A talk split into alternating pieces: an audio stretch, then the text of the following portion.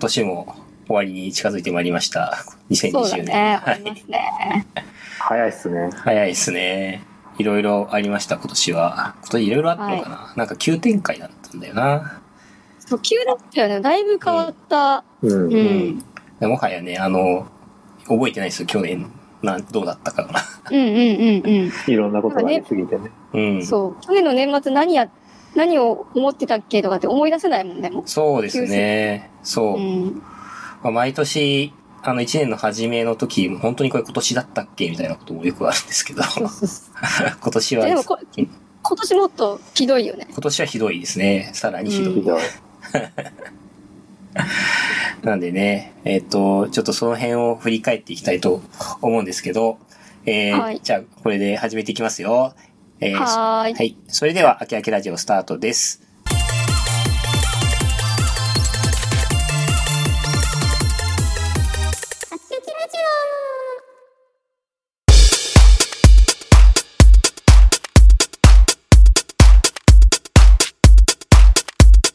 あきあきあきあき。はい、この番組は秋葉からお送りする空き時間にあるラジオ、略して秋秋ラジオです。タイトルの通りエンジニアの鈴木と、エンジニアの古川が。はい、秋葉原某所で空き時間にスタートアップ企業の話題やハッカソン、メーカーの近所について話したり、時間の空いたゲストをお呼びしてお話を聞く番組です。えー、秋葉からお送りする空き時間にあるラジオではフィードバックをツイッターで募集しています。ハッシュタグでシャープ秋秋ラジオ、アルファベット文字で AK やひらがなで秋、カタカナでラジオでつぶやいてください。えー、感想、要望、改善案、話してほしいテーマなどたくさんのメッセージをお待ちしております。お待ちしております。はい、さて第22回です。えっ、と、今回はですね、なんと、えー年末で、えー2020年最後ということでゲストをお呼びして、えー2020年のものづくりイベントの1年間を振り返ってみたいと思います。ということで、えーオープニングでも若干話が出ていた、声が出ていた、えーゲストをお呼びします。えー、塚谷さんです。どうあ、あきあき。はい、あけっきー。あ、言ってくれたありがとうござい。ます。ありがとうございます。はい。お久しぶりですお久しぶりですね。去年、前回第3回なので、あ、なんかもいうつなんだ？本当に最初だ。はい。はい。初ゲスト、初ゲストという、うんですね。その時、20回までやったらまた呼んでくださいって言ってたんですかね。おそうですね。そうにそう。で、やっと20回やって、ここでゲストでお呼びすると いう流れになりました。はい。ありがとうございます。ありがとうございます、こちらこそそ。塚谷さんは、ちょっとまあこれからもう少し詳しく振り返っていくんですけど、お大きく2020年振り返った時にどんな印象をお持ちでしょうか？いや、やっぱりね、こう、ぜ最初のね、1、2ヶ月は、なんでか、普段通りの日常、日常が非日常になって、非日常が日常になりつつあるっていう1年でしたね。はいはい。うんそうです。ね。ニューノーマルとも言いまして、言ってますけど。ニューノーマルでもなんかまだ全然非日常ですよね。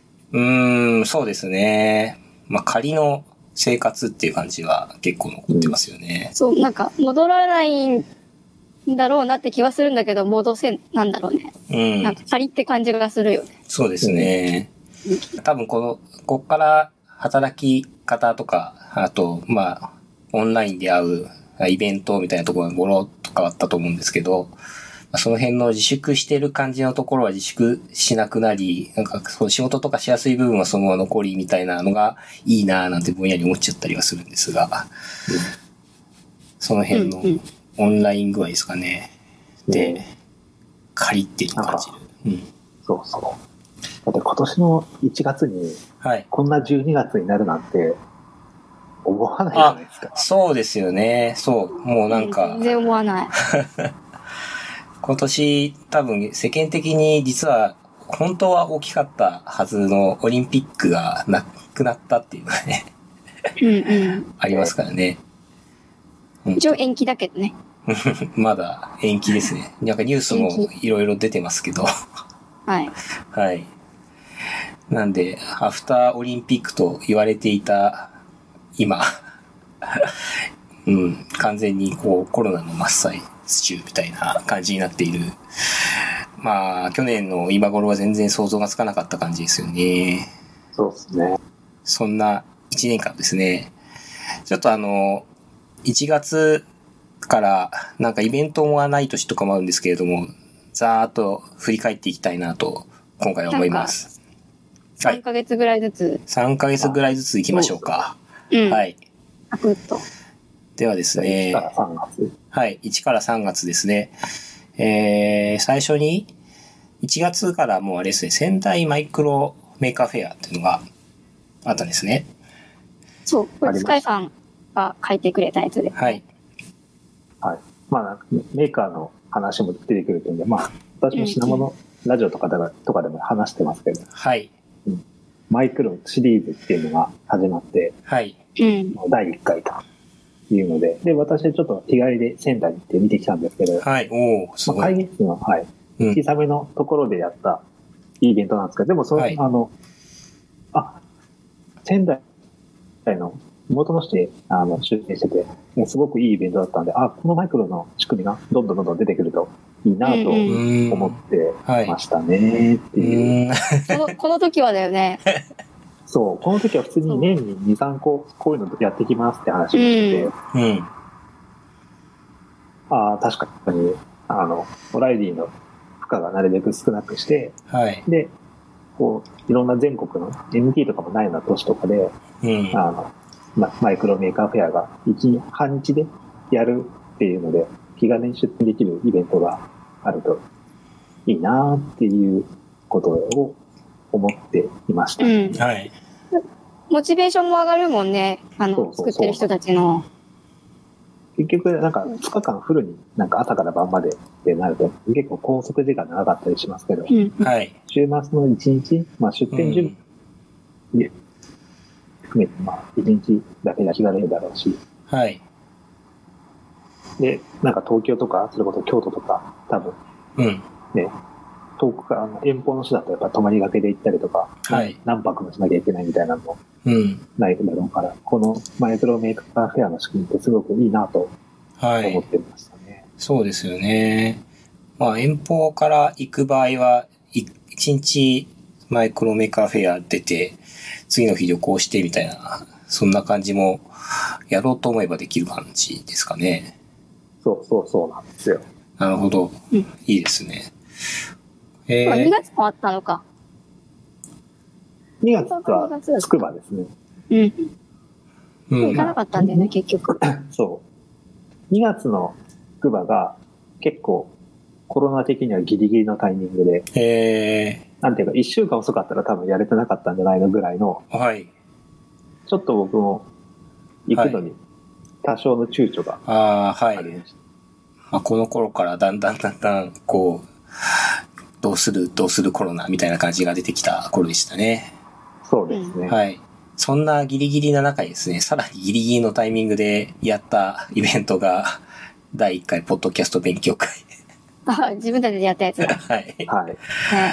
あの頃は本当に、本当にギリギリだったなっていう。した。うん。ねやや、ややアウトぐらいですよ。ややアウトくらいでしたうんね。でもあの、割とその、まあ、なんだろう、えっ、と、こちらが想定したくらいの人数は参加いただき、一応そこから完成したという情報もなく、無事終えることができましたよね。うん。そうですね。うん。10、10ちょいぐらいでしたっけ？そうですね。はい。10ちょいですね。来て、まあ、もともとそれくらいの想定だったので、想定通りの人数が入り。そう、人数で。うん一回しかできてないけどね。はいやりたかったんだよね、本当は。もうちょっと。うーん、まあ、3ヶ月後にっていう話はあったですが。うん。なかなか難しいことになっちゃったからだけど。結構ね、あの、なんだろう。全然ポッドキャストとか、知ら、知らないけど聞きに来ましたみたいな人もいたし。はい。うん。あの、なんで今このタイミングでポッドキャストをお話しするのかみたいな 人とかもいましたよね。うんましただからそういう意味だと、個人的にはこの、なんだろう、2020年少しずつまたポッドキャストが増えてきているのではないかなという印象があるんですけども、どう思いますか？なんかその YouTuber、VTuber かな？が、ポッドキャストやってますみたいなのをちょ、ちょいちょい見るようになってるので、なんかそういう流れが、えっと、YouTube をやってる人が YouTube 以外に活動を広げるとこの一つの手みたいな感じで、ああ、音声系になってるってことか。うん、うん。少しこう、なんだろう、メディアを変えてやってるっていうのがあるかなって印象があります。音声系はあるよね。そういう。そうですね。なんか、なんだっけ、あの、ASMR はい。うんうん、うん。とか、そっち系で、YouTube だと画面、あの、出ちゃううん。から、その、ポッドキャストで音声だけ配信してるっていうはい YouTuber の人が結構いるんじゃなかったかな。うーん、なるほどはい ASMR もな結構流行っているのかな？見ますよまあ、音ね。声系メディアが、まあ、またはい。注目されてるかな感はあるありますね。うんあの、なんだっけ、えっ、と、サービスで言うと、ボイシーとかですかね。はい。あの時には、この1回目の勉強会の時にちょっと関係、関係されてる人来ててくれたよね。そうです参ね加。されてたよね。はい。そう、ボイシーの開発をされている方が、あの、ありがたいことに参加いただいて、ちょっと話をいろいろ聞きましたね。うそうですね。ん。うん。ね、やっぱりもうちょっと聞きたかったとこだけどね、ちゃんと。2回目とかできてれば、うん。ね、お話ししてたかもしれない。そうですね。この2回目はいつやるのかは、ちょっと、あ、でも、難しいですね。難しいですね。うん。難しいですが、いや、オンラインでもいいのかなという気もちょっとはしていて、その辺はちょっとこう、検討の余地ありかなと思ってます。そう。じゃあうん、これは、あれだね。次に向けてみたいな。そうですね。はい。おメーカー、メーカーフェアはオンラインやってない、いいんだっけ？あの、オンライン併催っていうのはありますね。ああ。併催だ。ー、閉鎖ね。うん。一緒にやってる気が。閉鎖、なんか今年はそういう意味だとそのリアルイベントオンラインのみもしくはオンラインオフライン閉鎖なのみたいなのは結構増えましたね。そうですね。最初はね、軒並み中止で、そこからオンラインのみっていうのが出てきて、はい。最近オンラインとオフラインミックスでやりますっていうのが出てきた。そうですね。してますね。結構そのライブとかもオンラインオフライン閉鎖みたいなとかオンラインのみとかいろいろ形態が増えてきてる感じがしますよね。はい。それと月を同じくして3月にラペットカフェがオープあそうそうラン。ペットカフェ、そうそう、オープンしたの。この VTuber とお話しできるカフェみたいな。うん。カフェバーかな？はい。面白そうでしたね。そう。面白かったんだけどね。うん。オープンしたタイミングがかなり、かなり厳しいタイミングで。そうです結ね。局ちょっと、うん。あの、閉店ってことになっちゃった。結局、その後、残念ながら、えー、5月の31日だったっけな。で、うん。閉店をしてしまって、ちょあの、僕は行く機会もなく、ちょっとそう、閉店してしまい寂しいなと思ってしまったんですけど。うーん、まあ、あり、そうですね。このタイミングで閉店するのもしょうがないし、かな、みたいな感じは思いましたね。でも、リアルのところにさ、あの、そういう画面の中にいた活動してる人たちがリアルの店舗へはい干。渉するというかさ、うん。出てくって面白いな、そうですよね。思ったタイミング。はい。VTuber が、まあリアルに出てくるってこと感じですよね。が出てきそうだったけど、出てくる場がなくなったみたいなそう。感じかなって感じですよね。まあそのラペット、面白い体験だ。うん。面白い体験ですよね。そのラケットカフェが、あれ、えー、まあ VTuber を、ある種こうフィーチャーしたカフェ？なんだろう、なんか、ちょっとしたメイドカフェに近いものだと思うんですけれども、まあ VTuber もまた去年から活動を広めというか、結構人数が増えたらしいというニュースだ見たりするんですけれども、古川さん、塚谷さんは VTuber って見てたりしますか？まあ、見るっちゃ見るよね。そうですね。う。ん。例えば、何系、何系っていうのがですけどね。最近だと、オメシス、オメガシスターズとかは、はい。最近っていうかずっと前からだけど、はい。技術的なことやったりする人たちはね、う。ん面白いよね。メシスト。はい。あと誰をフォローしてるかな？そんなにね、なんか、がっつり見てるタイプじゃないから、うん。その、活動とかその仕組みは知ってるわ、みたいな。はい。はあ。うんあ、姫ひな見てるかな？姫、姫ひな。姫ひな。はい。ああ、うん。あれ？双子のやつたたまに、そうそうそうそう。うんたまに聞く感はいじか。。なるほどな VTuber、そうだな。っていう、で、僕もなんか、あ、角り食いでしか見てないんですけども。まあ、がっつり見るタイプじゃないもんね、みそのはい。うん。なんかでも、見る人は見てるっぽいですよね。うん。あのなんていうの、そういう文化になってるよね。うん。うん。あの、だって、ホロライブとかももはい。う、その、事務所の、あの、ライブとか、まあ、うん昨日、おと昨日もやっとてたね。あ、そうなんですか。いえー、2days で、うん22日にライブやってたんですね。そうそう。へえ。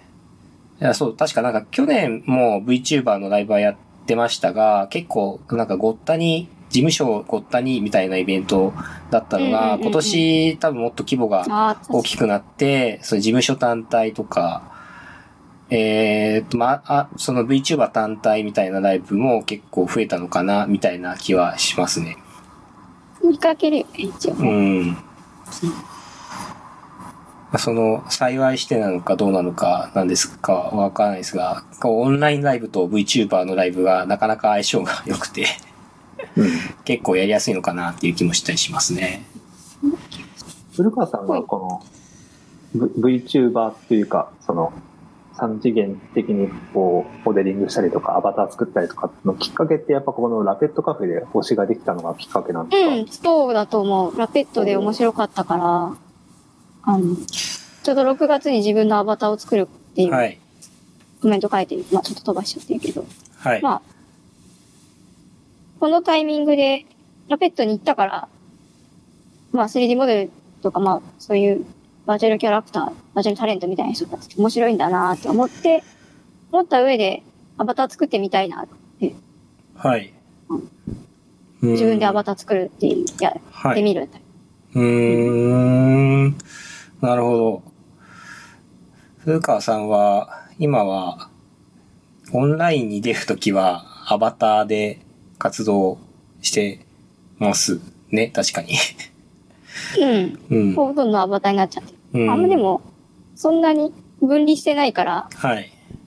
うん。一緒だけど。まあ、そうですね。あの、えっ、と、秋秋ラジオを収録するときも、声を変えるときと変えたいときがあったりなかったりみたいな、少しずつ、こう、変化していってる感じはしますね。はい。まあでも前々回ぐらいからずっとあ声変えてるんじゃないですか？あのですね、オンラインでやるときは声を変え、リアルでやる話すときは変えないみたいな感じですね。そう、リアルで変えられないでしょ。はい。確かに。秋葉原で空き時間にやるときはそうです声をね。変えない。はい、。そう変えられないんです。そうなんですよ。なんで、こう、そその違いがあった。実は、実はですね、そうっす。そうな実はそうなんですよ。いや、古川さんも僕は完全にあの、なんかバミ肉転生してしまったのかと思ってたので、ああ。まあね、なんかそあ、そうですよね。厳密に言うと、その辺は、えー、顔を出さなくなっていくのがね、正しい姿ですからね。そうそうそう。うんで、まあ、そのアバターを古川さん作ったのが6月ということですが、できたのがもう6月っていう感じなんですか？なんか作ろうって思ったのが多分この緊4月の緊急事態宣言が出たぐらいなんじゃないえかー、はい、はい。4月にそうですね。えっ、と、緊急事態宣言が出て、こう、一気に自粛ムードがすごく強くなったって感じですよね。な。そう。で、そで、多うん分この時にクラスターが、はい。なんか、なんだろう、あの、ききき出たのかなはい。あの、ゲームがつく、ゲームっていうかワールドが作れるようになったよみたいなの見て試してみるかって、はいた。のがこのタイミングで、うん、はい。なるほど。で、自分のアバターもそのタイミングで、うん。えっと、その、まあ、3D のそういうバーチャルキャラクターっているな、みたいな。はい分。かったから作り始めた、みたいな。うーん。なるほど仕事だったな。あそこの4月5月緊急事態宣言でコロナだから自粛しましょう、家にこもりましょうみたいなのが、えー出てきたのをきっかけに、まあ結構何かいろいろ新しく始める人がいるのではないかなと思ったりします。各いう僕もですね、まあ5月くらいになんとなくその動画を作り始めた感じなんですよね。とか、うん。あのーえーっと、その流れで、あきあきラジオも実際にこう、配信して動画編集してみたいなのをやり始めたのがこの時期です、実は。はいはい。うん。動画やり始めた時期。だから新しく始めたのが、僕もこの辺はあったって感じなんですよね。っていう意味で、塚谷さんは何かこの辺で新しく始めたこととかありますか？そうっすね。いや、この時は、なんていうか、生きの必死で、はい。あ、でも、あれですね、確か4月とかに、うん。なんか夜、なんか知り合いと集まっては、なんか、ズームでこんなことができる、あんなことができるみたいな、あのことを話したり、はい。OBS の使い方をうん。真剣になんか勉強したのもこれから、へ OBS。うん。なんかあの、ズームと OBS つなげて、いいろいろやるとか、うん。うんうん。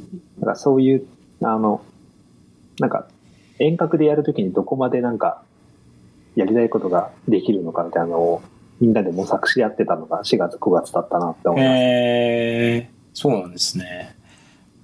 そう。で、その時、その時も仕事がちょびっとあの落ち着いたというか、それどころじゃないみたいな感じだったんで、はい。実はあの動画を私も実は毎晩配信したりしてたんだけど、うん。10日間ぐらいで力尽きて、これは、これはちょっと違うなっていう そう、そうなんですね。そうなって、はいどちらかというとやっぱ配信とか、あの、配信をしている中で何ができるんだろうみたいなのを、うん。毎日あれこれ、はい。知り合いと、やっぱ、うんズームってなんか一人でできるじゃないでうん、一人じゃできないですね。その、うん繋がってる。はいだ。から、周りの人たちと一緒にこう、ああでもない、こうでもないってやってたのは、意外とあれは楽しかったなと思います。へえ、え、ちょっとその、や、試してみたことが気になるんですけれども、その中で、これは面白かったみたいな、なんかトピック的な、ティップス的なものがあればぜひ教えていただきたいのですが。そうですね。例えば、あの、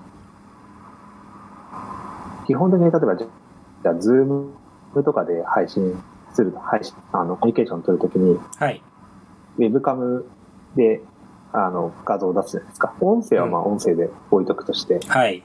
で、映像を、あの、ウェブカムを、うん。あの、まあ、例えば、バーチャルなウェブカメラみたいなのを、あはの、作って、い。うん。それを使って配信、あの、ズームで映像を送るみたいなのをやってて、うん。うんうんうん。で、あの、OBS からそういうのを、OBS のあの配信をウェブカムにするっていうのもあるんですよ。はいうん。はいのプ。ラグインとか使うと。はい。だからそういうのを使って、OBS の映像で自分のウェブカムをこう合成して、で、はい。い昔撮った動画とかも、うん自分の動画をそれに頂上して、はい。こう、いないんだけど、いるように見せかけるとか、ああ、はい。で、いいる画像に自分をやってたね、そういえば、そういう。頂上して、うんなんか、そうそう、たりするとか、はい。あとはね、あの、あなんか前回そういえばいいあの話してくれてたやつなんだけど、はい。あの、アンドロイドの、あの、音声認識はい。で、あの、字幕を、うんうん。あの、頂上して、ああ、なんで、はい。OBS、あの、ズームで話してるうん。時に、自分の話してる言葉が、自分の画面の下に出てくるっていう、はい。そういうのをやったりしました。それは。はい。結構、それはその、大田さんがやってて、で、もっと効率いい方法あるよみたいなので、試してやったりとかしたんですけど、はい。あれは普通に面白かったですね。なんていうか、ズームで自分音声ミュートしてても、ミュートしてて他の人が喋ってる時に、自分が喋ってる言葉が自分のその字幕に出てくるんで、はい。そうか。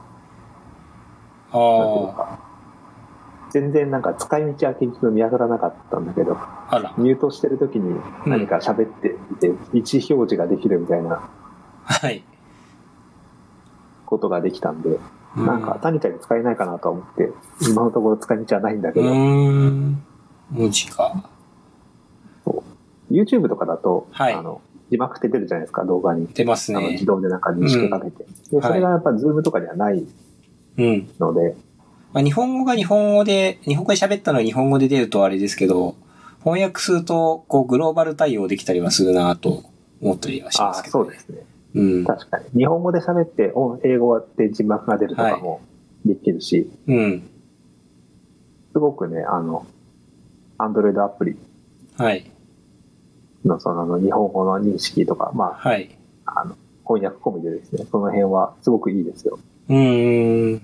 あれは、なんていうか、どちらかというと、あれですか、YouTube も確か字幕遅れたりとかするけど、はい。普通に配信とかするときに、もう標準で入ってていい機能だなとは思います。ああ、なるほど。それくらい、なんだろう、使い勝手がいい機能みたいな。うん。うーん。はいシンプルだったもんね。そう、すごいね。いや、まあ、来てもかかるけど、そう、一回やっちゃえば、それで何とでも使い回しできるし、はい。うん。面白い組み合わせの仕方だったな。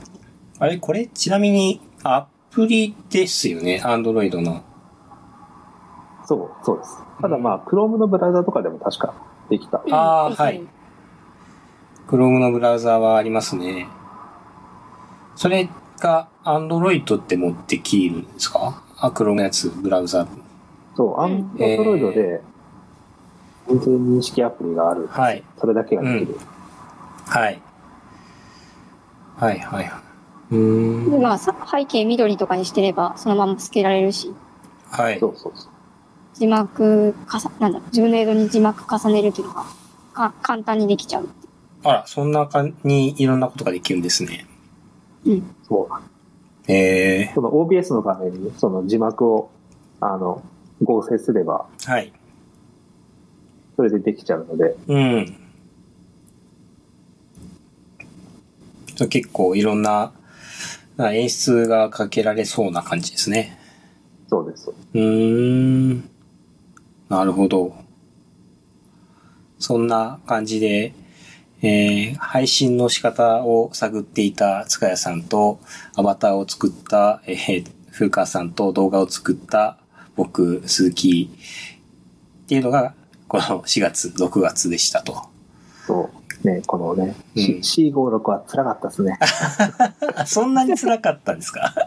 いや、あの、うちは子供が、あの保育園が休園になっちゃって、ああ、なるほど。あああ、そういうのあるね。やばかったですね。あー、なるほどね。お子さんがいる家庭は大変そうですよね。対応もはい。ごちゃごちゃでしょうしね。うそのん。うん。急に行ったから、はい。保育園とかもわからない、うん。対応の仕方がわからない状態で始まってる。はい。そう僕に関しては完全に一人暮らしだったので、まるでそんなことはなく、こう、空いた時間ができたって感じだったんですけど、まあ、やっぱ、家庭があったりとか事情が違うと、すごい大変ってなったりする時期ではあったってことですね。正直、今でも、あれまるって言われたら辛いですね。あーまあ、なかなか混乱してましたよね、あの時は。本当にどうすればいいんだろうっていう感じで。えいう感ー、じでした。なるほど。はい大変な4月から6月から、じゃあ次は7月、9月入っていきますけど、4月になったらやったことが、アバターを作るきっかけにもなった古川さんのクラスターでゲームジャムが開催されましたっていうのが一個ありましたね。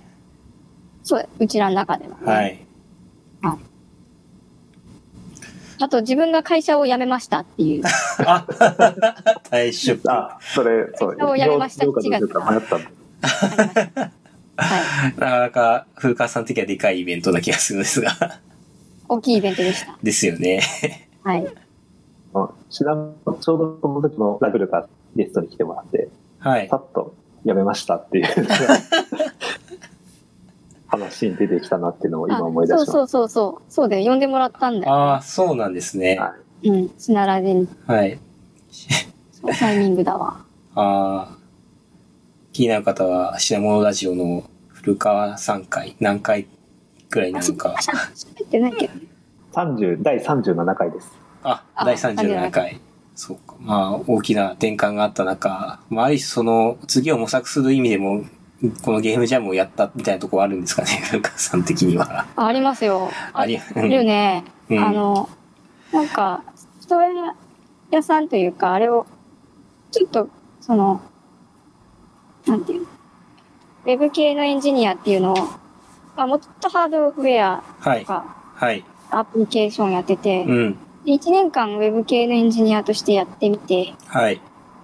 で、まあ今、このタイミングだと、あの、その、もともと Unity とか少しは使えたけど、はい。Unity とかをしっかり使えるようにして、うん。せそういう 3D の方にもできる人になろうって思ってうん。たのがこのタイミングで。なるほど。うんっていうのもあり、じゃあクラスターの、まあ、クリエイターキットですね。使って作るゲームのオンラインイベント、ゲームジャムに参加してみたっていう感じですね。参加しようっていう。はい。なるほど。これ、そうですね、あきあきラジオのチームとして出ましたが、この時に作ったのがソーシャルナイツっていうワールド、まあ、もはやゲームですけど、で、なんだろうわいあ結果として、本戦の賞は取れなかったものの、そのクラスターにいる司会をやっているスワンマンさんの賞、スワンマン賞を取ったみたいな感じでしたそう、ね。もらいました。はい。未だにあきあきラジオで、あの、ハッシュタグで検索するとね、はい。話題のツイートで上に出てくるよ。あ、そうなんですね。えー。出てきてくなかなか強かった。る。なかなかいい動画ね。うんなんか、ワールドとしても、まあ、賞は取れなかったけど、その時、それは、まあ、提出した時のバグが多かったところもありと思ってて、その後バグを僕と風川さんで頑張って、3日か4日なし、そこそこ遊べるようになったんですよね。で、はい。えーと、なんだっけ、その次のワワールドカップだっけ ?9 月とかに、あの、またクラスターで開催されてたワールドカップのプロモーションビデオにも使われてて、なんかちょっとびっくりした。なんてことがありましたね。綺麗な見た目だったと。はい。僕もあ、あの、ああいう感じのレベルデザインみたいなゲームのやつをするのは初めてだったんで、いろいろ学んだことが多かったイベントでしたね、これ。はい。うーん。ちょっと自分個人的には VR ヘッドセット買ったよ、僕。はい。バイブフォーカスプラスを購入したプラスね。。マニアックなやつを買ってみました。はい。マニアックですね。マニアックなやつ。これ超音波で、そう、コントローラーが超音波式ですね。うーん普。通の、あれじゃない、センサー。はい。外のセンサーじゃないですね。はい。今でもたまに、えーっと、整理とかもやってますが、使い勝手はどうなんですか？自分勝手は、自分は好きだけど、はい。あまり人にはお勧めできない感じ 玄人向きですか？はい。うーん。HTC が好きとかじゃないと。耐えられないと。HTC そんなにこう、愛されるブランドなのだろうか？いや、なんだろう。別にあの、あれなんですけど、なんか、悪いというわけではないんですが。まあ、ちょっとに、あの、オキュラスクエスト2が出るから、はい。ずっと被っちゃうんだよね。うん。機能的に。そうですね。そそうですね。人と被るうん。そんなに、何注目の度のない 注目マイナー、マイナー。マイナー機材ですね。はい。はいまあ、でまあ、そんな VR 関係の話をしたんですが、塚谷さん的には最近なんか VR デバイスを使って何かされたりとかってはすするんですか？PR デバイスは、実はあの、最近まで全然持ってなくて、おお、うん、クエスト買ってたよ何ね。年前だそうそう、あの、この間クエスト買ったん、クエスト2を買ったんですうん、けど、はい。あのそれまでは、とね、2000、もう何年も前の、オキュラスの DK2 ああ、はい。を、えっ、と、ベットして買って、はい。で、それでなんか Mac でなんか Unity ちゃんを踊らせたりとかして遊んでたんですけど、えあの、その時は Mac しか持ってなくて、ー、はい。Mac の対応がうん。オキュラス途中でなくなったじゃないですか。それで、VR からずっと遠ざかっていて、ああ、なるほど。で、なんか、こうクエスト2はい。で来て、ちうん。ょっと久しぶりにそういう、はい。僕も 3D のアバターとかにも興味があったんで、はい。そういうのやるからちょっと買ってみようかなと思って買って、うん。まあ何度か使って、なんだっけ、あの、は箱を切るやつ。あーと、ビビートなんだっけセイバー。ビートセーバーとか、ちょうん。っとやったりとかはい。して、ただね、なんか箱を、切るやつ。ごめんね、あれ全然できなくてね、あそうなの速攻でもダメでした。あ、本当ですか。えなんで、やっとやったりとかして、だから今は、正直まだあんま活用できてなくて、うんちょっ。と多分ね、さ後の方で書くと思うんだけど、やり残したこととか、来年やりたいことで、そのあたりが実はちょっとやりたいなと思ってます。なるほどね。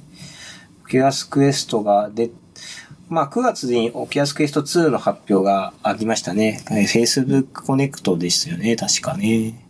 発売が10月だったんですけども。なんかそういう意味だと、もう完全にこの秋焼きラジオ的な感じですが、この、ここ、この7月、9月は VR のネタが多かったような気がしますね。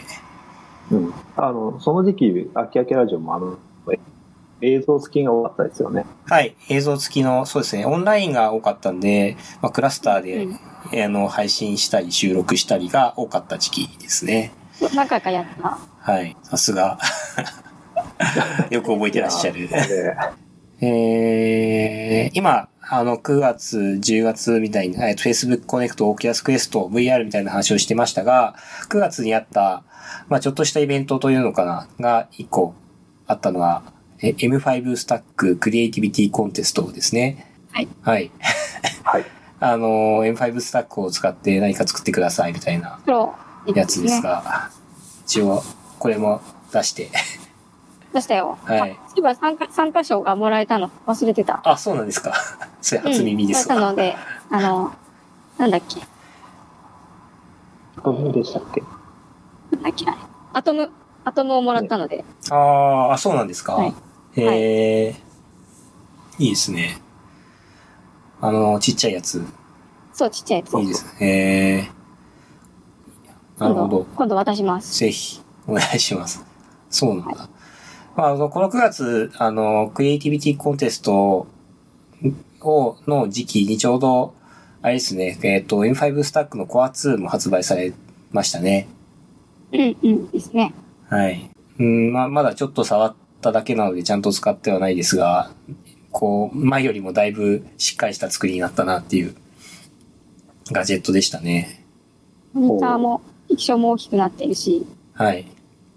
なんか視野角も大きいって、横から、斜めから見ても綺麗に見える。えー、なるほど。あデザインもいいというか、うん。うんまあなんかデザインもいいという。ディスプレイ的なところで言えばもうボタンがなくなって完全にタッチパネルになっちゃったんですよね。丸が3つあるんですけど、それもボタンのように見せかけているだけのタッチパネルの領域みたいな感じなんで、その辺も大きな変化だったなっていう感じがします。ちょっとまだ使いあぐれてるんですけどね。確かになんか、それ、これを使ってっていう感じの作品もあんまり見てないから、うん。まだまだ元元の A5 スタックとかの方が多い気がすあー、なるほど。る。うん。あのー僕これ、多分やらないアイディアなんですけど、M5 スタックコア2を見て思ったのが、これもう、もはやスマホじゃんって思ったんですよ。はあ、うん、うん。マイクついてるし、スピーカーついてるし、タッチパネルだし、これで電話できちゃうな、みたいなことを思って、なんだったらこう、これで、その、電話かスマートウォッチみたいな感じで作ったら、なんだろう、未来のガジェットだなって思ったんですけど。ただ今、あれ、はいで電話のモジュールも売ってるからね。ああ、そうなんですか。うん。うんつければ、はいいけるんじゃないかな。そう。電話のモジュールでもいいつけて、本当の電話にもできるし、Wi-Fi と Bluetooth もついてるから、まあ、Wi-Fi のあるところでは普通にこう、電話できますよと。うん。いうのをちょっとやってみたいなと思ったんですけど、なんか音声のプログラムを書くのがちょっとめんどくさいなと思って、や、やめました。あの、費用対効果っていうか、その、電話ができましたっていう先に何もないなと思って、この、このサイズで電話ができるのはすごいでしょうみたいなのが言えると思うんですけど、で何それっていう感じになっちゃいそうなんで、あ、でも、面白い小さな電話を手作りするっていうか、そう、なんか、オープンソースのものを使って使ったとか。そうなんですよ。オープンソースを使って、作って、で、サーバーも一応作って、音声で電話つないで、なんか、WebRTC とかで通話をして、そんな、こんな通話ができるんですよ。M- あの、ポケットサイズの M5 スタックでね、みたいなのを、あの、ヒーローズリーグかどっかでやろうと思ったんですけど、ちょっと大変すぎたなと思って。いや、頭の中にすごく、あの、スティーブ・ジョブズがですね、ポケットから iPod を出すかのように、まあ、あの、胸ポケットから M5 スタック出して、これで電話ができますみたいなのやろうと思ったんですけど、まあ、それ以上でもそれ以下でもなかったんで、やめました。っていう、っていうのがあって。まあ、なんか使いたいんですよね、でも M5 スタック2を。コア2ですね。うん。フォア2でしかできないことがあまりないっていうのが、なんかね。うんそうまあ、正統進化みたいな感じですかね。正統進化ですね。うん。夢は広がるもんだと思います。なんかプロトタイプするときに。っていうのが9月 でしたと。で、えっ、と、10月ですね。えっ、と、10月さ、10月から、まあもう今は12月までバーっと行きますけど、10月、えっ、と、オキュラスクエスト2が出ましたよっていうのと同時に、1個あったのが、メーカーフェア東京がリアルイベント開催したってことですね。やってたね。はい。結局行けなかったんだよ。あ、そうなんですね。なんか忙しいタイミングだったのか、うん。予定を入れてたの。うん。うん。僕は行きまして、ちょうど、あの、配信している塚谷さんとばったり出会った 記憶があります。で、あれは、意外と人が多くて、うん。人の多さで言うと、まあ、例年よりは、うん、まあ、半分とか、少なかったですね。うん半半分の1くらいじゃないですか。3分の1か、結構減ったは減ったんですけど、まあ、コロナ禍から考えると、結構多いな、みたいな印象で、なんていうか、僕も半年近くほとんどはい。家の周りでしかいなかったんで、うん。あ、こんなに大勢の人を久しぶりに見たなって、すごい思いました。ああ、そうなんですね。もうそういう感じはしましたね、この時。うん。なんかい、この、まあ、9月、10月かな、10月前後は若干こう、落ち着いた感じを見せた時期でしたね。なんで、そうですね。リアルイベントもちょいちょいやってた感じだったと思います。ようやくって感じですね。ようやく。はい。ちょっとこれもまた無茶ぶりかもしれませんが、このメーカーフェアを振り返って、塚谷さんの中で1個か2個記憶に残っている展示物とかってありますか？実際に、あの、私は、あの、出店側だったので2日間、はいメーカーカルタというのをはい出し。ていたんですけど、はい。まあ、それ以外だと、そうですね、こう、面白かったなって思ったのは、なんだっけ、あの、結構まあメジャーどころですけど、あの、はい家北さんという方がやはい。られてた、外骨格恐竜っていう、うあの白い。い恐竜の中に入って、恐竜みたくのっしのっし歩けるみたいなのは、あなんかもうまさにメーカーの作品だなっていうのをすごい思いましたね。はい。ああ、ありましたね。あの、すごい大きなインパクトあるやつ。そうですね。うん。可愛いけど。そうかわいいインパクトあるうん。なんとも言えないこの可愛さがあるんですよね。ああ、そうですね。あれ、すごかったな。あ会場を歩く時のインパクトが強かったのをすごく覚えてますね。なんかみんなその恐竜が歩い歩いてると後ろをついて子供たちがなんか後ろについて歩いてるみたいな、はい。そういう光景もあったりして、えー、まあなんかメ Maker Faire ならでは感がすごいありますね。がやっぱりうん。いました。うん。はいはい。面白いですね。あとなんだろうな。まあなんか有名どころばっかりになっちゃうけど、はい。あ、そうだ、面白かったのが、はいなん。かお米の品種を、うんあの、写真、写真っていうか、その、カメラではい。米粒を見て、あの、分類してくれるっていうのをやってる人がいて、はい。多分会社でやってるんだと思うんですけど、そうそう、米粒。へえ。あの、何年か前に、あの、キュウリの分類をはいはいはいはい。AI でやるっていう、やった人がいると思うんですけど、まあその方とは別の方で、はい。米の写真を見て、その多分、まあ、あの、学習させたデータをもとに、うん。このお米はなんかコシヒカリだとか、このお米ははい。なんか何々だみたいなのをこう判別して、で、そこの米袋にこう仕分けて入れてくれるうん。のをやってる人がいて、なんか、はい。あ、なんかメーカー、メーカーの世界にも AI が入ってきたんだ、みたいな。ああ、確あのかに。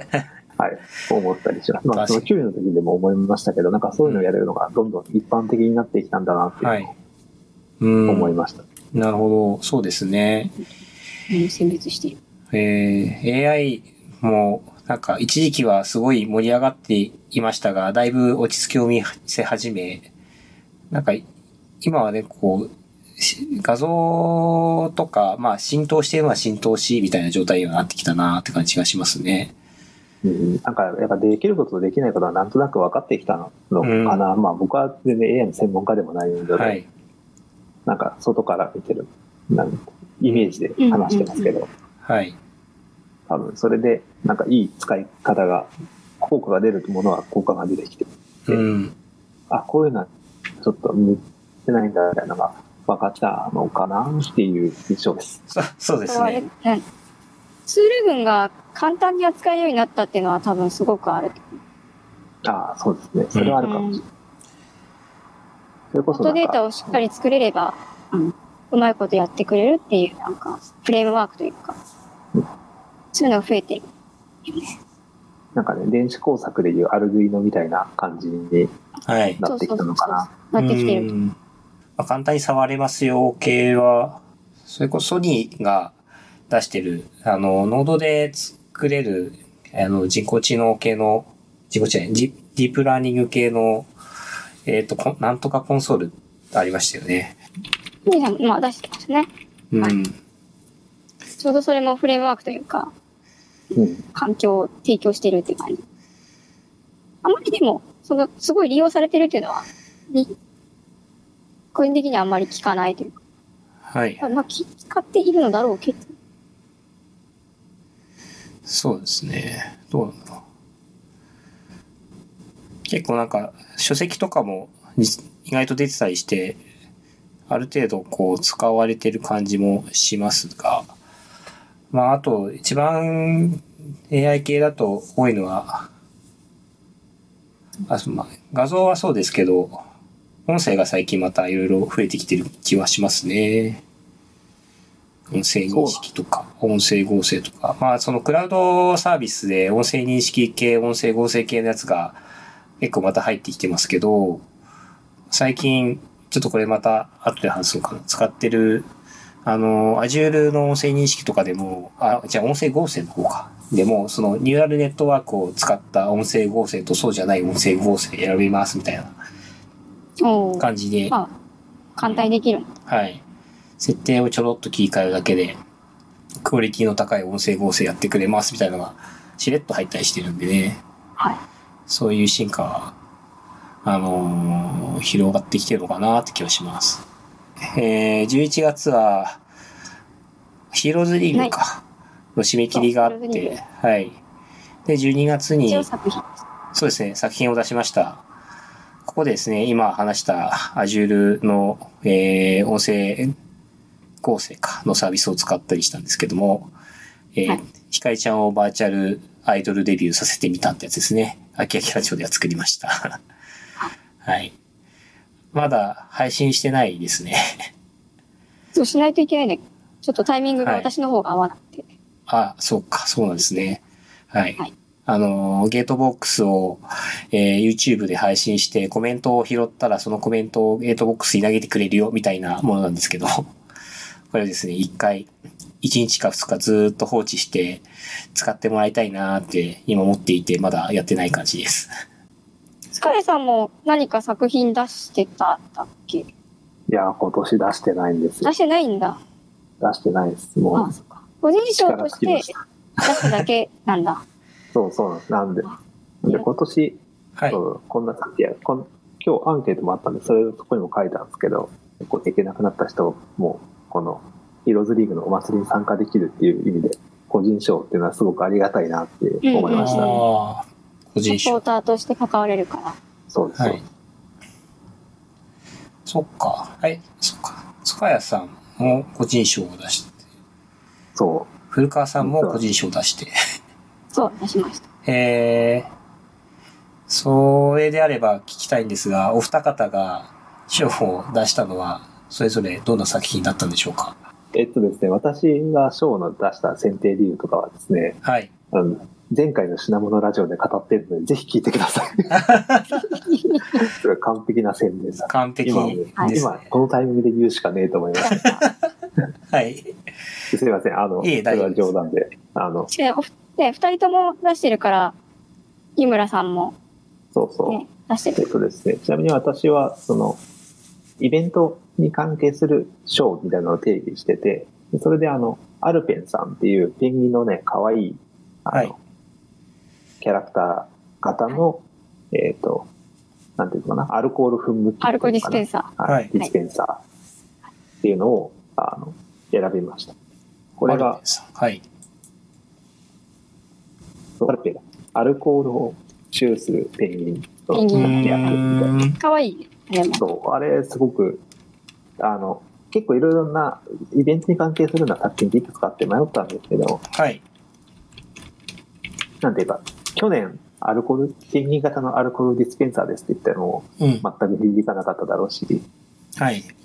来年多分やったとしても、なああ、んか。今更感あるだろうしっていうので、なんか今年賞を出さなかったら、これ、なんか永遠にこれはいタイミング来ないんじゃないかっていう。で、他の作品はいいのやたくさんまあいくつもあって、はいそ。れは別になんか今年以降でも全然成り立つ話だったんで、うん。この、この作品が賞を取れるのって今年だけなんじゃないかっていうような ことも思ったりとかしたのではい。選びました。えー、確かにそうですね。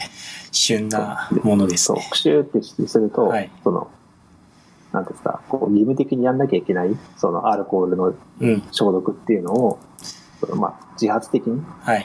そのペンギンさんが可愛くて言ってプシューすると、ペンギンさんがなんか褒めてくれるみたいな、はい。そうのそういう機能も入っていて。まあなんか義務的にやんなきゃいけないのを、そのポジティブな気持ちではい。やりたくなるような、はい特。に多分子供向けとかはそういう側面があるんだろうとができてるそうそううん。うん。そうそう。みたいなのがあったんで、あ、これはいいぞ。はい。確かに。これ普通にお店に置いといてほしいですね。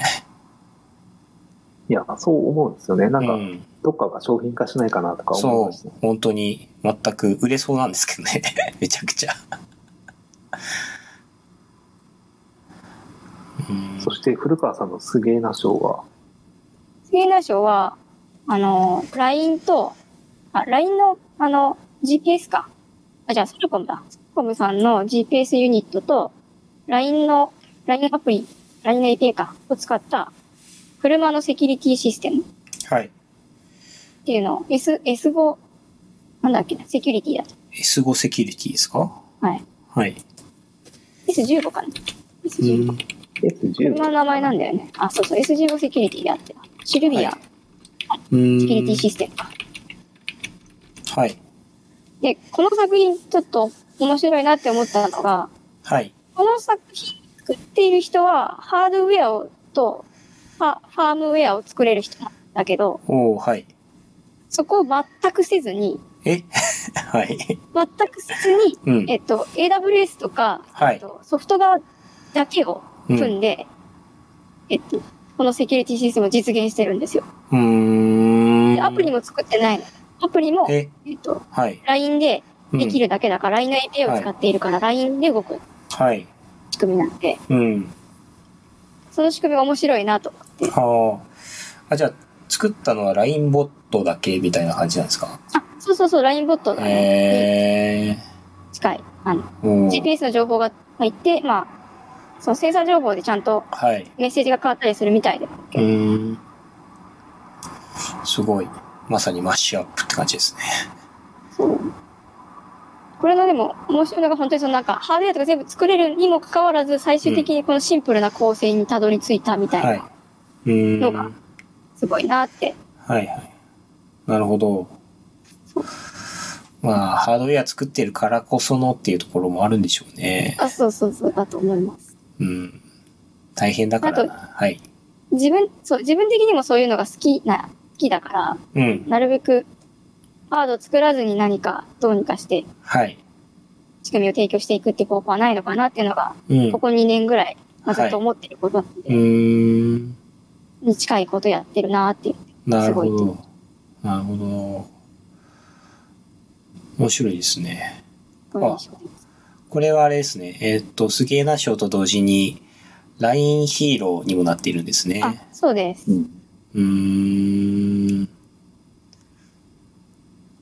確かにすごいですね。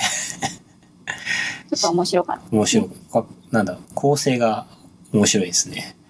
シンプル。シンプル。うん、シンプル、シンプルだけど、やってることはかなり実用的。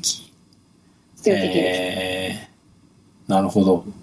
やっぱりヒーローズリーグ面白いものいっぱい出ますね。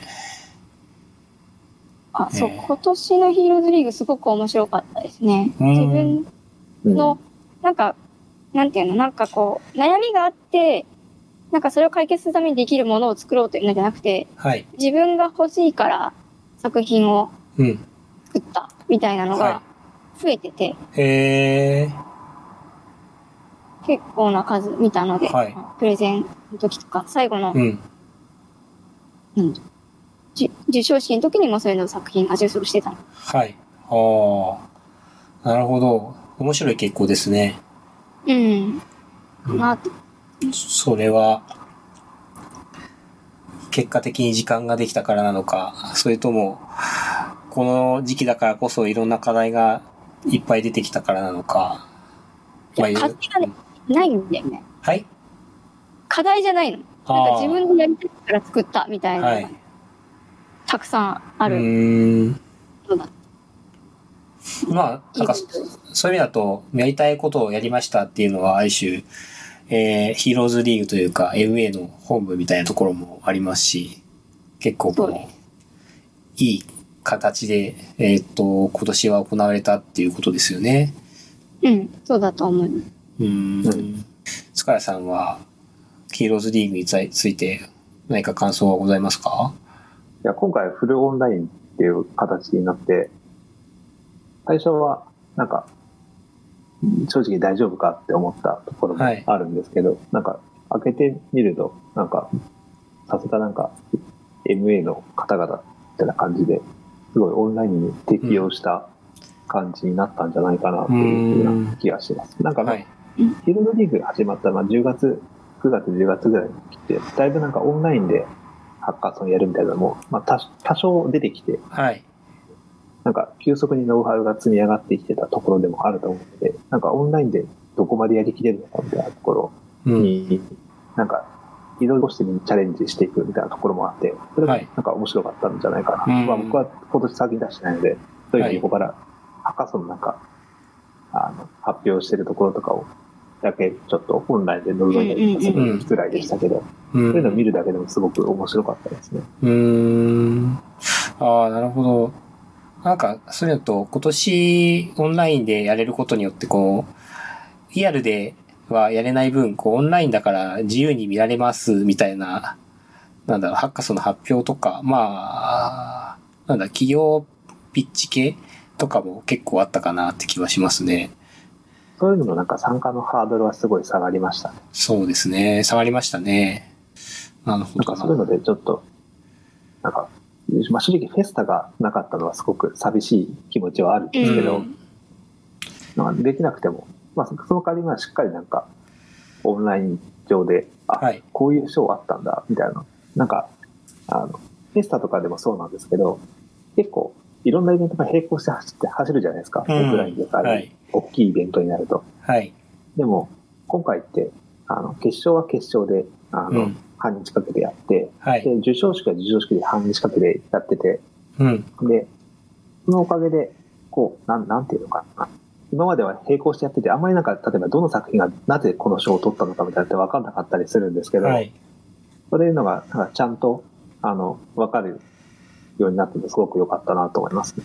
うーん、なるほど。丁寧に時間をかけて見れたみたいな感じなのかうん、な。そうですね。ね。はい。さて、と、さて、あれなんですよ。ちょっと時間がだいぶ押しているので、少し飛ばしまして。えっと、まあ、いろいろ、ここまでね、2020年を振り返ってまいりましたが、まあ、ちょっと、えっ、と、2020年まだこれをやっときたかったなとか、まあ、やってなかったこそ、からこそやってみたいな、みたいなことがあるんじゃないかなと思って、最後にちょっとこんな話をしてみたいっていうのが、えー2020年やり残したこと、もしくは2021年に向けて挑戦したいことなんですけど、えー、これはお二方どうでしょうか？そうですね。ちょっと話ができそうなので、塚谷さんからちょっと聞いてみたいんですけれども。はい。そうですね。やっぱりやり残したことは、ちょっと古川さんの後を追ってアバター作ったりとか、ちょっとはい。画面の向こう側の3次元の世界うん。にで過ごす時間を増やしたいなと思はい。っていて、うん。うん。でこれは結構い意図的にその時間を増やそうと思っているんですけど、はい。それがあまりできてなかったんで、うん。まあ、クラスターないし、VR チャットないし、はいまあ、いろんなサービスありますけど、ちょっとそういう、あちらの世界に行く時間を増やしたいなと思っています。なるほど。ああ。じゃあ来年はバーチャルに 行く時間が増えているわですね。ーチャルなところではい。過ごす時間を増やしたいな。なるほど。うーん。なんだったらアバターも作ってみたいなとこでしょうかね。そうです。もうアバターも作って、もう VTuber になろうかと。お、おーあ、また、あまたまだ持ってなかったっけ？あの、一応つか、あの仮では作ってあいるんですけどそうか、、仮では作っていいそう、やるならね、やっぱちゃんとなんか、ブレンダーとか触りたいなとは思う。うん、触りたいですよね。それも大変だから、大変だからやめた方がいいよ。ありもの、ありものをちゃんと加工しよう。じゃあ、それでやりますかね。あのそ、ういうふうな、うん。はいはい。あの、ブレンダーまでいかなくても、V ロイドとか、ああと、古川さん、すえっと、だっけ、スワラ変、じゃあ変セシル変身、セシル変身。うんでも、キャラが合うかどうかによるよね。うん。そのそう自分の思っているキャラクターに合えばいいけど。はい。うんうん。いくつかあるので、それをベースにやるのがいいんだろうなとは思ってますけどね。はい。まあ、とはいえ、ブレンダーは触れた方がいいんだよなとは思いますけど。ですね。うん。とは思いますよ。僕も V ロイドの、どう、あの、使い方見てますけど、やっぱブレンダー使ってどうのこうの出ますからね。うん。はい。大変だよ。それやり始めると終わらないよ。まあ、闇っていうかこう、そ、そ、そこがない沼のような感じもしますが、それもそれで、楽しめればいいものかなって気もします。というところで、次、続きまして、古川さんはどうですか？これもうなんか、この自分プロダクトを作るっていうのがずっとあって、はい。もうこれ毎年思っているうん。ことなんだけど、はい。今年はちょっと進んだんだけど、結果的に、あの、表に出せなかったんですよね。うーん。コネクティッドドールって、たまに言って、話したりしてたんですけど、はいうん。そうですね。エンドロイドドールを載せるような、はい。あの、ユニットというか、はい。を作ろうってしてて、うんそれが、あの、まだできてないというか、はい。まだ完成までいってないっていう。うーん。あ基盤はできて、ファームもできてるけど、量産基盤の試作をしているところで今トラブっていて、うん。まだでき出せてない。うーん。この半年ぐらいではい。進んでる。あら、そうなんですか。来年ぐらいにやりたいな、うーん。はい。出したいな、おうと思っている。来年、じゃあ、それをちょっと楽しみにして待っていたいと思います。ラジオも、でも、ぜひ進捗を聞かせてください。はい。はい。えー、一応この流れできてるので、最後に僕なんですけれども、鈴木はですね、あの、まだぼんやりしてるんですけど、なんかキャラクターを使った何かサービスか、なんだろう、コンテンツか何かを作りたいなと思っているんですよね。あの、最近あの、僕すごくこのキャラクター、メディアミックスとかそういうのをよく考えてるんですよ。なんかキャラクターを使ったらいろんなこう、この融合、なんだな、えっ、と、別のものと組み合わさった時にすごい力を発揮するなと思ってて、まあ、そういったそのキャラクターの持っている力を活かせるような何かを作れたらいいなとぼんやり思ってるんですが、まだそれが具体的に何かが定まってないところですが。あ、でもいいですね。キャラクター作って、例えば歌を歌ってもらうとかもありだそうですね。ね、ポッドキャストに出てもらうもいい,、ん、だろう、そうなんですよね。そう。とか。まあ、とりあえずその、今、今のところこのも今、こう、V、それこそ今出てきたアバターで、とか VRM を、モデルを作りやすくなってきたので、それを、今度はもっと、えっ、ー、と、ブレンダーとか v ロイドとかが知らなくても、えっ、ー、と、モーションとかボイスを当てられるみたいなものがあったら、もっといろいろそのキャラクターを使う機会が増えるんじゃないかなと思って、そういうのができたらいいなとか思ってます。はい。それが来年できたらいいなって考えてるところですね。そしたらもう、古川さんとか私とかのアバターをこう使って何かでき、できたりとかするようになるかもしれない。そう、そうです。な、その、古川さんや塚谷さんが作ったアバターを、もう、なんだろう、その中の魂なしですね。代わりに代弁してくれたりするといいなとか思ったりしますね。うん。なみたいな。感じ。難しそう。うん。また難しそうなの作ろうとして。うん。そうかも。難しい。そうですね。だから、ちょっと悩んでるとこはありますが、そういうのができたらいいなと思ってます。っていう感じかな。はい。はい。